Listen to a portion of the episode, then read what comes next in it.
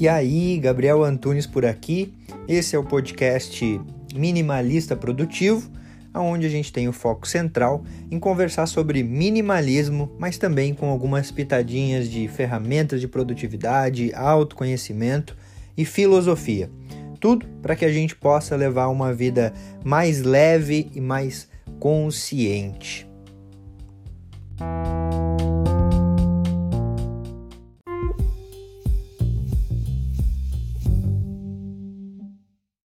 No vídeo de hoje, depois de muito, muito tempo, voltei a gravar na natureza. E tem uma explicação, né? O vídeo de hoje ele fala sobre uma boa vida, né? O que é uma boa vida? Hoje a gente vai conversar sobre o que é uma boa vida a partir do estoicismo, a partir do minimalismo e vou compartilhar contigo sete princípios, sete lições, digamos assim, que eu aprendi com o minimalismo com o estoicismo, né, com essa dobradinha máxima de qualidade de vida, digamos assim. E principalmente porque eu acredito que o minimalismo ele não é só um estilo de vida, ele é uma filosofia. E aí quando a gente fala de filosofia, a gente fala também sobre o estoicismo. Mas antes disso, se você ainda não me conhece, eu sou Gabi Antunes e seja bem-vindo ao canal. Aqui a gente troca uma ideia sobre um estilo de vida leve, sobre minimalismo, produtividade, autoconhecimento e assuntos relevantes para levar uma vida cada vez mais consciente, cada vez mais presente e também mais produtiva. E é isso aí, vamos lá já para a primeira lição, né? Primeira lição que eu me deparei é, com o minimalismo barra estoicismo, mas principalmente lições estoicas, digamos assim, quando a gente passa a buscar o conhecimento estoico, é que a gente precisa ter a habilidade de lidar com as adversidades. O que o estoico chama de sabedoria cotidiana, digamos assim, né? Se colocar em movimento, porque a vida é isso, né? A vida é movimento, a vida é fluidez.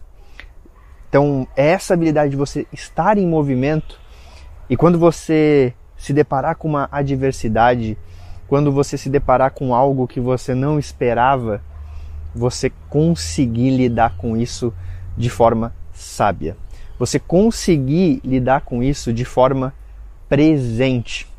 Por exemplo, eu lembro que em 2015, quando eu organizava eventos, teve um evento em si que eu organizei, e no meio daquele evento eu já percebi que eu teria um prejuízo, eu já teria um revés, digamos assim.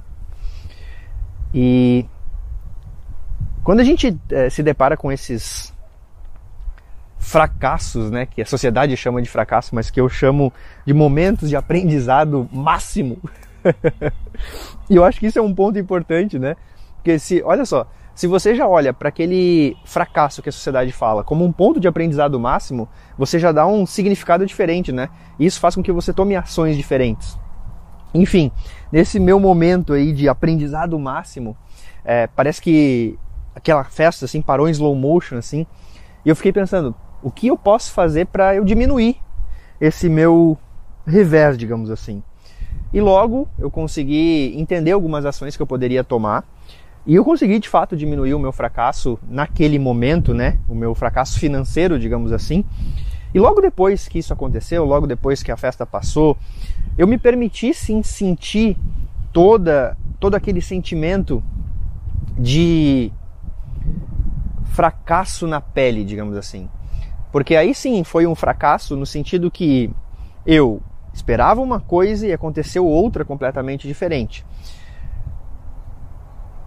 E essa outra coisa que aconteceu de, completamente diferente fez com que eu mudasse o rumo da minha vida, porque naquele momento o rumo da minha vida estava indo para a organização de eventos. Mas por conta desse revés, a minha vida tomou um outro rumo. E isso fez com que eu ficasse, de certa forma, um pouco mais introspectivo, observando, tentando me entender, tentando entender o que eu ia fazer naquele momento. Eu encontrei a maneira de pagar o prejuízo, eu encontrei a maneira de diminuir o prejuízo durante a festa, principalmente eu encontrei os erros que eu cometi, porque caso eu fosse organizar eventos, eu saberia qual foi os pontos que eu errei, qual foi os pontos que eu que eu que me faltou experiência. Mas principalmente o que que aquele momento de aprendizado máximo tinha me trazido para minha vida como um todo. São momentos de aprendizado, né? E aí eu já puxo para o segundo, para a segunda lição. Facta non verba. Ou seja, é uma autodisciplina, é uma ação. Porque como diz uma música que eu gosto, sonhar vicia. Parar de sonhar e agir é onde está a sabedoria. E por vezes, nessa vida movimentada, nessa vida de sonhos, nesse mundo imaginativo, a gente sonha bastante, né? A gente imagina bastante, a gente quer um monte de coisa, a gente confabula cenários diferentes da nossa vida. Mas tudo isso acontece com a gente sentado com a bunda no sofá, sem fazer absolutamente nada. E aí eu te questiono, o que você pode fazer hoje? Qual que é o passo mais simples? Qual que é o passo mais prático que você pode dar em direção àquilo que você realmente quer para a tua vida? Porque pensa que a gente tem o sentimento, tem o pensamento e tem a ação. Se você está só no campo do pensamento, mas você não está agindo, você se sente mal.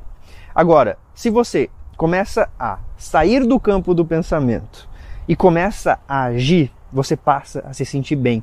E esse sentimento bem faz você, e esse sentimento bom faz você automaticamente pensar em coisas novas e agir novamente diferente. E isso vira um ciclo entre pensamento, ação e sentimento.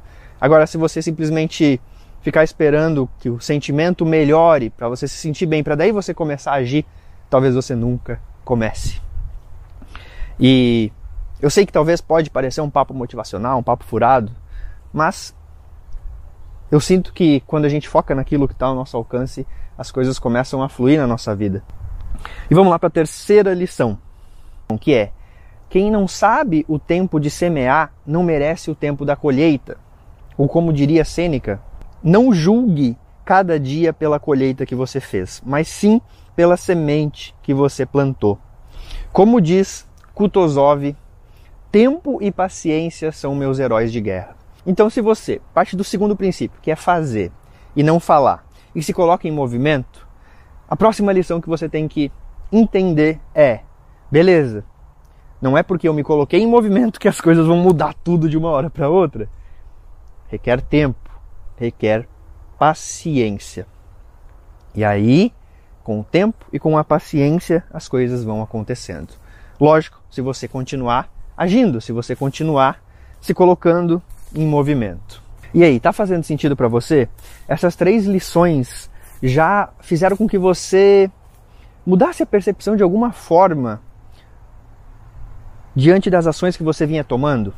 Se sim, não esquece de se inscrever no canal e também de compartilhar esse vídeo com alguém que você acha que vai contribuir para a vida dessa pessoa, com alguém que você acha que vai fazer sentido para ela e que vai colocar ela em movimento, que vai fazer com que ela fale menos e faça mais, que vai fazer com que ela entenda que o momento de plantar é um, o momento de colher é outro. Beleza? E vamos lá para a quarta lição. A coragem é a virtude que precede todas as outras. E aí, a gente precisa entender uma parada, né? A parada é a seguinte: se a gente espera ter coragem para agir, a gente não age. Porque é aquele clichê, né? Coragem não é você não ter medo. Coragem é você agir apesar do medo. Em algum estudo que eu fiz, dizia que o cor da coragem vem do coração.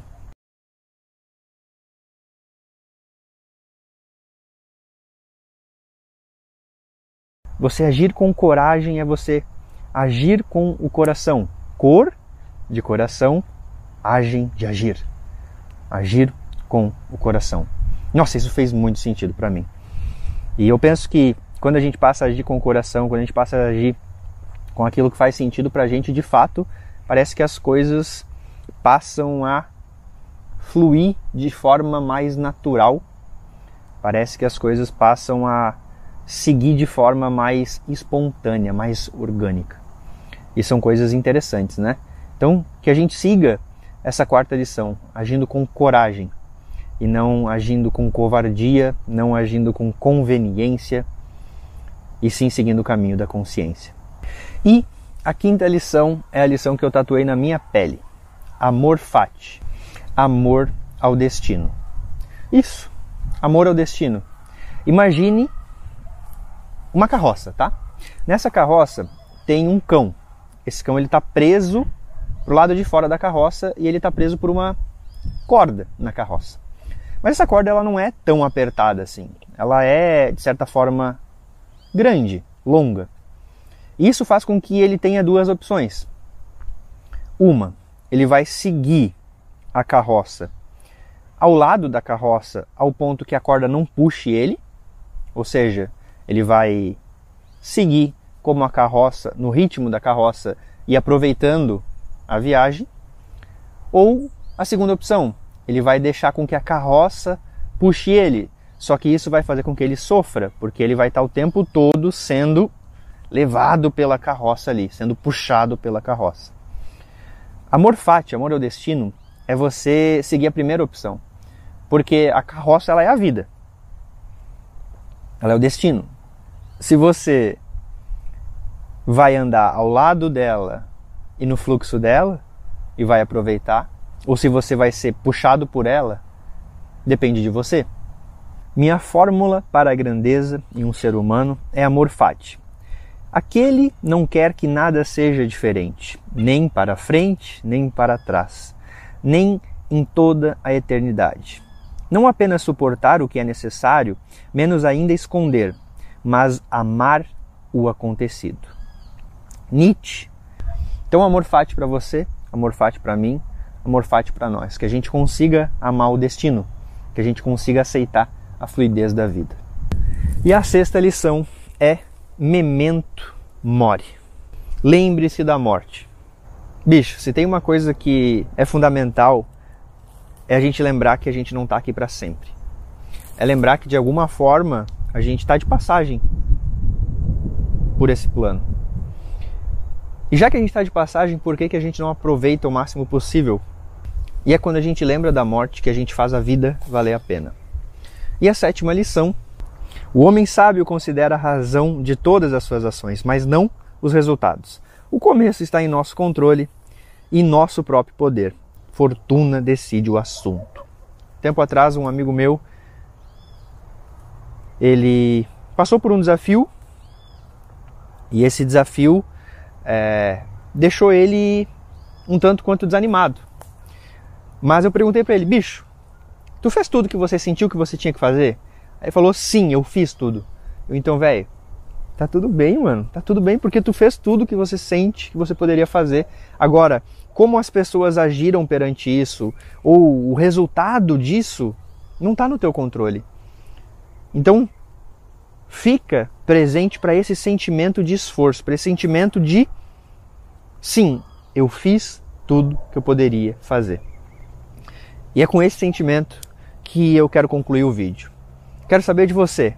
Você sente que na tua vida você está fazendo tudo o que você pode fazer? Você está dando o teu melhor, dando a tua melhor versão? É óbvio que tem momentos que talvez a gente não sinta isso. É óbvio que tem momentos que talvez a gente não se conecte com isso. Mas se na maioria dos momentos a gente sente que está dando o nosso melhor, eu acho que de certa forma a vida ela passa a fazer mais sentido para a gente, né? Porque a gente sente que, pelo menos aquilo que está ao nosso controle, a gente está fazendo o máximo que a gente pode. E é isso. Quero saber de você. Fez sentido para você essas sete lições? Essas sete lições do estoicismo com o minimalismo? E eu espero que, acima de tudo, essas lições, esses princípios, de alguma forma consigam fazer com que você consiga levar uma vida boa, uma vida presente, uma vida da qual você sente que você está dando o teu melhor. Você sente que você está dando aquilo que está ao teu alcance. Porque pelo menos quando a gente faz aquilo que está ao nosso alcance, quando a gente chegar lá no final, a gente sabe que de fato tudo o que a gente poderia fazer, a gente fez.